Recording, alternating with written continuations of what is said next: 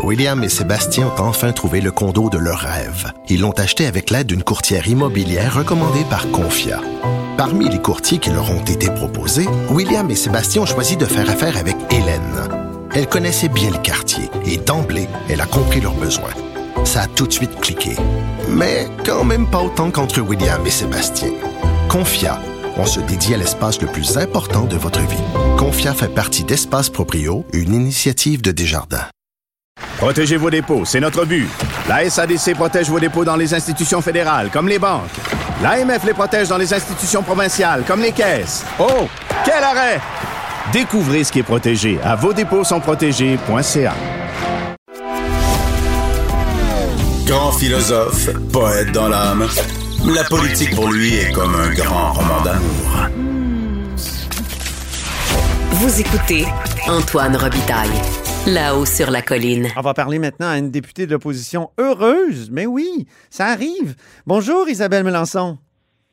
Bonjour Antoine Robitaille. Ça m'arrive souvent en plus. Mais oui, porte-parole de l'opposition euh, en matière de plein de choses, conditions féminines, environnement, ouest du Québec, tout ça. Mais là, euh, je disais que vous étiez heureuse car vous m'appreniez qu'un de vos projets de loi, là, on le sait, les, les gens dans l'opposition déposent des projets de loi, et euh, un de vos projets de loi donc a été englobé dans un plus gros projet de loi du gouvernement, le projet de loi 49. Expliquez-nous. Écoutez, en novembre 2019, j'ai déposé un projet de loi qui vise, dans le fond, à autoriser la captation de sons et d'images lors des séances publiques de conseils municipaux. Et j'avais déposé ce projet de loi-là parce que j'avais appris qu'il y avait des problématiques dans certaines municipalités qui refusaient ou l'accès à des journalistes aux conseils municipaux ou même la captation de sons et d'images par des citoyens euh, qui voulaient en savoir plus de ce qui se passait dans leurs conseils municipaux parce que c'est pas tous les conseils municipaux qui diffusent mhm. leurs travaux. Alors, euh, on sait qu'ici à Québec, par exemple, ou à Montréal, il y a captation des travaux, il y a même diffusion euh, à ma TV.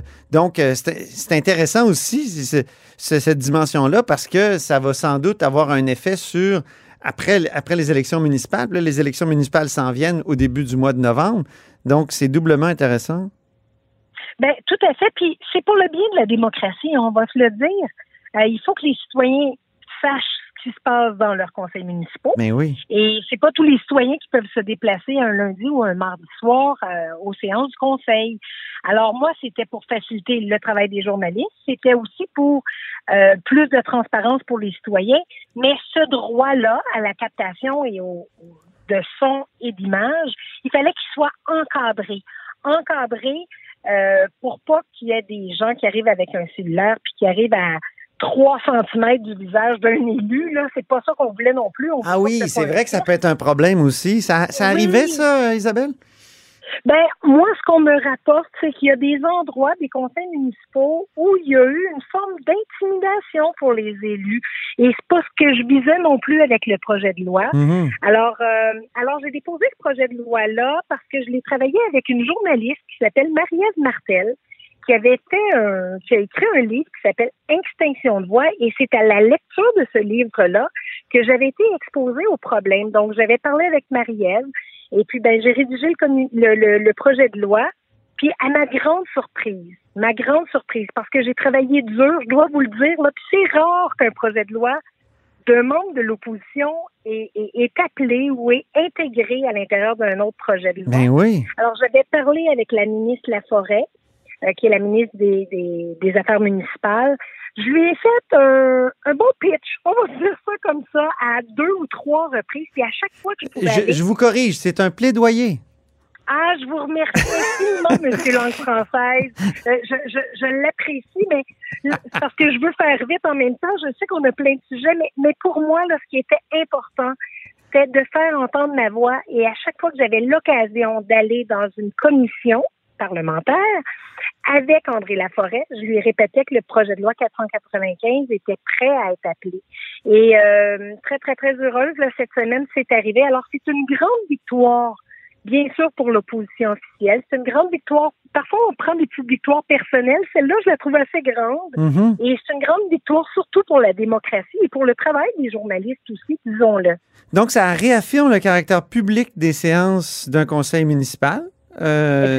Ça, c'est important parce qu'il y a certains maires euh, ou autorités municipales qui, euh, qui pensent qu'un conseil municipal, c'est comme un tribunal. Il faut chasser Ou les caméras. là. Ouais, ouais, Ouais, c'est ça. C'est ridicule. à Ben oui. On m'a même rapporté que certains journalistes se sont vus refuser des accès dans des conseils municipaux euh, sous le prétexte qu'ils n'étaient pas des citoyens de la dite municipalité. Oh, OK. Donc, vous imaginez, ça va assez loin. Donc, comme ça, en encadrant tant le droit à la captation son vidéo qu'au droit aussi de la façon dont ce sera fait pour les élus, je pense qu'on arrive là avec un, un équilibre. Et euh, vraiment, c'est une belle, belle victoire. Pour moi, là, euh, je, je suis vraiment ravie. J'ai que- remercié dans le micro la ministre à plus d'une occasion. puis J'ai dit prenez des notes là. On est euh, on est en octobre 2021 et je félicite le gouvernement. Ben Je oui. suis capable d'envoyer des roches de temps en temps, mais je suis aussi capable de donner les fleurs Oui. quand c'est le temps. Moi, je tiens un petit registre de l'indice de partisanerie, c'est l'IP. Je, je commence à faire ça. Là. Vous êtes assez élevé dans l'in- dans l'indice IP, vous, Isabelle. Donc, je note Qu'est-ce que vous voulez dire? que vous avez un indice de partisanerie assez élevé. Donc, euh, la tour de Pise penche toujours vers la, la critique très grande du gouvernement. C'est ça que je veux dire. Ah, ben, je- est-ce que je peux me permettre de vous corriger, cher ben oui, mon, mon indice est, est ouvert euh, au débat. Parce que je veux quand même vous dire que j'ai participé à, à l'écriture d'un rapport dans lequel il y a 190 recommandations qui est rebâtir la confiance. Ah, ben ça, c'est un vrai. Ouais. transpartisan. Euh, j'ai travaillé avec euh, différents euh, ministres pour faire avancer des dossiers et je me suis jamais gênée pour dire dans le micro euh, qu'est-ce qui en était. Est-ce que je dois me lever parfois pour euh, faire des critiques? Bien sûr, il y a aussi là une partie de mon travail, mais à chaque fois, Antoine, puis j'aimerais ça que vous puissiez l'entrer dans votre indice, j'ai toujours fait des propositions. OK. Et bien sûr qu'on peut critiquer, mais à partir du moment où on fait des propositions, moi j'appelle ça de la critique constructive et c'est ce que, ce que vous devriez regarder. Parfait. Je, suis en train de- de- de- de- d'ajuster et de mettre à jour mon, mon, mon indice. Donc, je suis en train de le développer. là. donc, euh, Bon, ben formidable, j'irai avec vous, on regardera ça avec attention. Aujourd'hui, justement, vous parliez de rebâtir la confiance. Euh, c'est un rapport important sur les victimes d'agressions sexuelles et de violences conjugales. Comme vous avez dit, ça, a procédé d'une espèce d'une transpartisanerie là, qui est, qui est peut-être morte aujourd'hui, je pense, euh, malheureusement. Mais quand même, ça a donné lieu à la rédaction de ce, ce rapport-là par des experts. Puis la recommandation phare, comme vous le disiez en Chambre aujourd'hui, c'était la création d'un tribunal spécialisé qui vise à offrir un parcours facilitant et un accompagnement pour les victimes. Or, on apprenait aujourd'hui que ça fait pas l'affaire de la Cour euh, du Québec et la juge en chef euh, Rondeau, Lucie Rondeau, qui a menacé de contestation judiciaire le gouvernement s'il adoptait sa loi sur le tribunal spécialisé en matière de violence sexuelle et conjugale. Qu'est-ce que vous avez pensé de ça? On, a senti aujourd'hui en Chambre que vous étiez plutôt du côté du gouvernement, donc une autre raison de vous mettre un peu plus bas dans l'indice IP. Ben voilà, voilà. En effet, vous avez raison. Moi, ce que j'ai dit au gouvernement aujourd'hui, c'est qu'il y a 190 recommandations. Moi, ce que je m'attends, c'est que les 190 recommandations puissent être euh, mises en œuvre par le gouvernement. Ça, pour moi, c'est pas négociable. Ce que j'ai dit aussi qui n'était pas négociable, c'est que justement, le tribunal spécialisé doit voir le jour. C'est quoi le tribunal spécialisé? Ben, dans le fond, c'est l'accompagnement pour les victimes. C'est de se rappeler que plusieurs ont eu des traumatismes, puis on est capable de les accompagner là-dedans. C'est de faciliter le parcours, dans le fond, de la victime. C'est à ça que va servir le, le tribunal spécialisé. Donc, pour moi, là, c'est non négociable. On a besoin de ce euh, tribunal spécialisé-là, mais on a aussi besoin d'étudier le projet de loi 92 sur le tribunal spécialisé parce que moi, je souhaite pouvoir améliorer le projet de loi qui nous a été déposé par le gouvernement. Et là-dessus, je dois vous le dire, là, j'ai eu des échanges avec le ministre Simon Jolin Barrette à quelques reprises euh, des coups de téléphone euh, que nous nous sommes euh, passés entre nous. Là. Mhm. Euh, moi, au départ, j'avais dit, je suis totalement d'accord avec le projet de loi. Est-ce que est-ce qu'il y a des bonifications à faire? Certainement, c'est à ça que sert une étude de projet de loi. Alors, c'est pour ça que j'irai euh, j'irai faire euh, mes devoirs, puis on va pouvoir rencontrer certains spécialistes. Mais tout le monde ensemble, c'est pas vrai qu'on va dire qu'il peut y avoir des chicanes juridictionnelles quelconques. Les victimes ont assez souffert. Moi, je pense aux victimes là-dedans et ce ne sera pas négociable pour le Parti libéral du Québec. On veut ce tribunal-là en place le plus rapidement possible. Mais je vais me faire l'avocat du diable, euh, donc en l'occurrence Lucie Rondeau, euh, qui, qui dit, elle, que en parlant de victimes, euh, en disant que c'est un tribunal sur les agressions sexuelles, sur euh, les violences conjugales, est-ce qu'on ne présume pas de la culpabilité de l'accusé?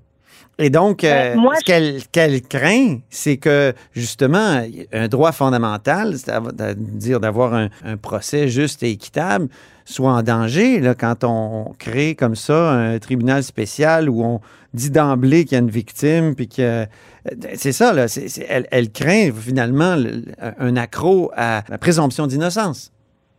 Ben, savez-vous quoi, M. Robitaille? Moi, là-dessus, là, euh, j'avais Elisabeth Corté, qui est l'ancienne juge en chef aussi, euh, qui était sur notre euh, qui était sur notre comité de travail. hein. Oui, oui, Donc, c'est vrai. ben oui. On a écrit rebâtir la confiance et elle a mis la recommandation du tribunal spécialisé. Donc, je pense qu'il y a là une lecture différente d'une personne à une autre. Je pense très sincèrement qu'on doit continuer à aller de l'avant. Puis savez-vous quoi? On ne sera pas la seule juridiction au monde qui aura des tribunaux spécialisés. Mhm. Mais elle, elle dit que ça Alors, relève moi, pas de la... pas- Mais chez Lucie Ah, Rondeau dit ça relève pas de la mission d'un tribunal de, de, de- de s'occuper en, en amont de la préparation finalement de, de, de la plaignante. Savez-vous, M. Robitaille, combien de pourcentage de femmes font le posent le geste de déposer plainte, d'aller devant les tribunaux? Ça doit être difficile à évaluer là, quand même. C'est terriblement bas. Mhm. On parlait de 5 Mhm. Alors, moi, je veux juste vous rappeler que si vraiment on veut que le système réponde, bien sûr, aux victimes, puis si on veut éviter que les victimes aillent sur les réseaux sociaux, hein, parce que les femmes, là, ont besoin, bien sûr, puis je dis les femmes parce que c'est très largement des femmes, mais les victimes ont besoin, à un moment donné, Mhm. de, de, de, de, de décrier la situation, ben si on les veut dans le réseau, dans, dans c'était pour dire dans le réseau, si on les veut à l'intérieur des tribunaux, là, ben il va falloir faciliter justement le, le parcours des victimes parce Ouais. que c'est pas normal actuellement qu'une femme, par exemple, qui est victime d'un viol, on parle de violence sexuelle, se fasse poser par un policier la question est-ce que tu as aimé ça? Mhm.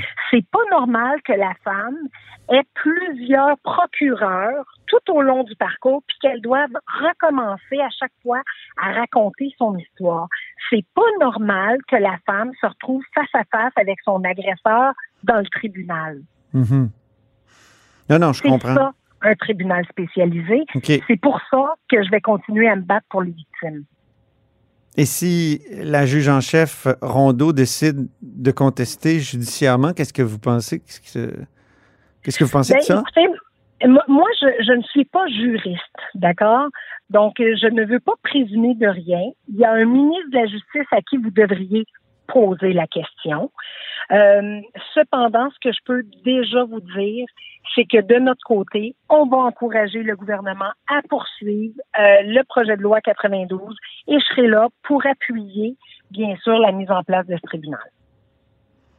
Bien. Dernière question concernant les élections de 2022. Allez-vous vous représenter dans Verdun? Parce qu'il y avait des, rumeurs qui circulaient, euh, ça fait longtemps, là, c'est le mois dernier, selon lesquelles euh, vous vouliez changer de comté, vous et Marie Montpetit? Parce que Ben, vous craignez que, que vos comtés soient peut-être submergés par une éventuelle vague caquiste. Ben, merci de poser la question parce que ça me permet de, de remettre les pendules à l'heure. C'est totalement faux. Je ne sais pas d'où ça vient. Je ne sais pas s'il y a certains caquistes qui, qui, qui rêvent de me voir partir parce que justement je pose des questions, puis parce que justement je pense que mes questions euh, sont les bonnes. Euh, je peux vous dire une chose, puis j'invite les citoyens, puis je vous invite à aller voir euh, mes réseaux sociaux. Moi, là, je suis à l'œuvre depuis cinq ans dans le comté de Verdun. L'été passé, là, je l'ai passé sur le terrain encore une fois. J'ai commencé à faire du porte-à-porte. Je suis hyper active dans Verdun. Jamais, jamais je n'ai demandé de changer de circonscription. Au contraire, savez-vous quoi, Monsieur Robitaille? J'ai gagné par près de 4000 voix lors de la dernière élection. Honnêtement, là, ce que je vise, c'est de gagner par plus de 4000 voix à la prochaine. Oh. Et avec euh, tout le travail que j'ai fait sur le terrain, je vous assure que c'est vraiment, vraiment mon objectif. Très bien. Merci beaucoup, Isabelle Melançon.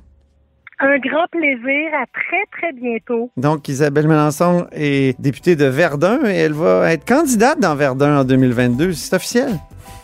Vous l'avez entendu à la haut sur la colline. Au revoir.